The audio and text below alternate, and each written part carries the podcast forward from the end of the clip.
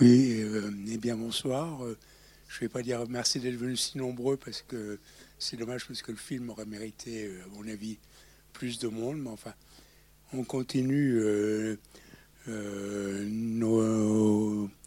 notre programme sur les voyages en allant sur les mers et surtout avec un animal parce que notre programme cette fois-ci est lié beaucoup aux relations homme-animal.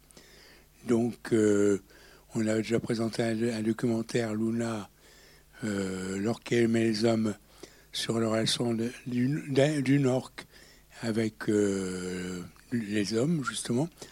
On continuera la semaine prochaine ici même euh, avec le chant de la mer à midi, à 13h30 pour les enfants et les adultes, parce que je crois que c'est un film qui mérite d'être vu par tout le monde et revu éventuellement. Donc, euh, en, prime, donc euh, on a euh, jeudi une conférence de Claude Bourlès, ici même, qui parlera après le film surtout, qui est éthologue, qui pourra donner son point de vue sur le contenu de ce film, le lycée de Pi. Donc, analysera les comportements animaux et humains, je suppose, euh, à partir du film et élargira peut-être le propos. Donc euh, c'est jeudi 18h30 à l'Institut municipal. Bien, je laisse la parole à Louis. Merci à Philippe, merci à Ciné Légende pour cette euh, soirée. Donc le film que vous allez voir, c'est un film de Hang Lee. C'est un réalisateur d'origine taïwanaise euh, ses parents euh, étaient originaires de la Chine continentale et dans les années 50, euh, ils se sont donc exilés à Taïwan.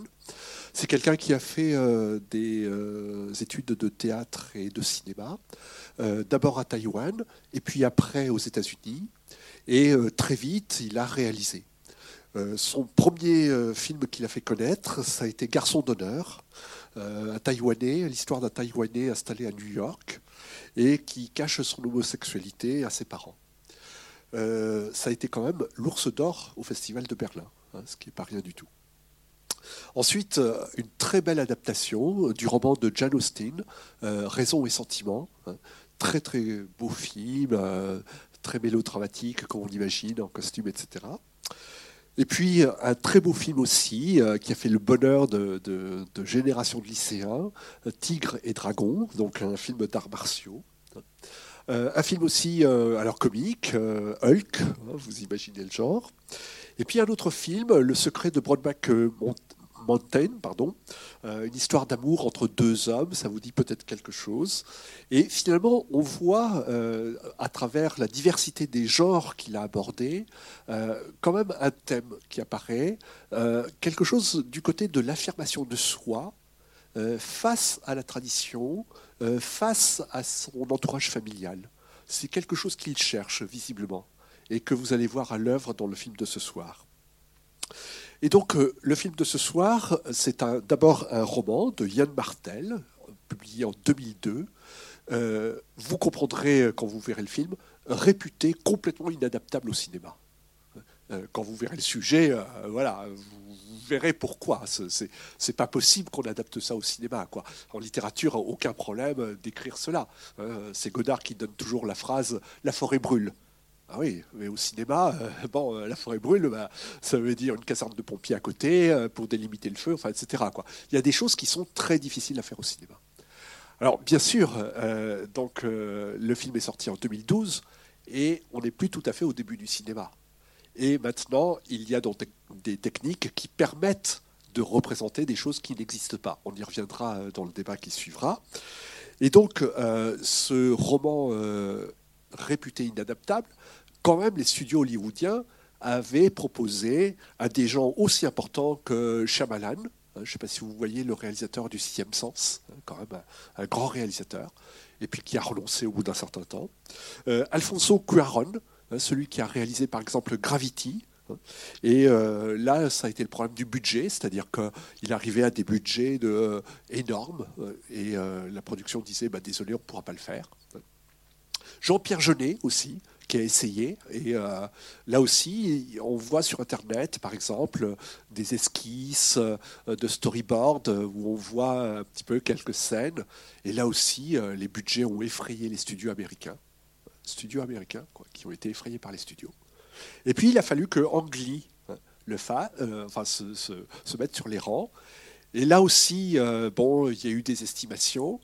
Et puis, euh, Angli a proposé plein de solutions euh, qui ont fait que les, studios croyaient que le film allait se faire peut-être un petit peu moins cher. En fait, il s'est fait aussi cher qu'avec euh, les budgets précédents, mais il s'est fait.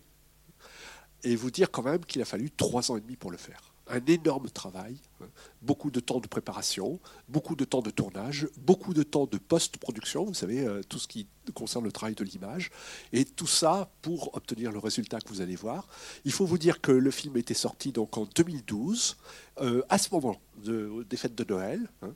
Euh, il était sorti donc en 3D, donc avec les lunettes, vous savez, qui permettent de voir en relief.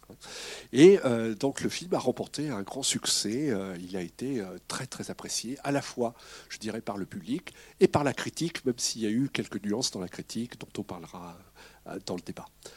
Mais euh, dans le débat, on aura beaucoup de choses à dire, hein, parce que vraiment, euh, c'est un film très riche. Hein. Je trouve que c'est très intéressant que la traduction française, ce soit Odyssée de Pi, alors que euh, dans d'autres langues, bah, c'est l'histoire de Pi ou la vie de Pi. Voilà. Bon, bien sûr, on parlera de la relation homme-animal, hein, mais on parlera aussi euh, de ces récits initiatiques. Hein, euh, voilà, que, avec Ciné Légende, on a souvent vu représentés au cinéma. On parlera aussi, je dirais, du réel plus généralement et de sa représentation, du fait que quelquefois on préfère les représentations à la réalité. On parlera aussi bon, de ces êtres mythiques euh, qui peuvent incarner nos pulsions et voilà, qui peuvent incarner euh, des choses qu'on a du mal à représenter, mais qui sont bien là aussi. Donc on aura beaucoup de choses à se dire et je vous souhaite une très très bonne séance. À tout à l'heure.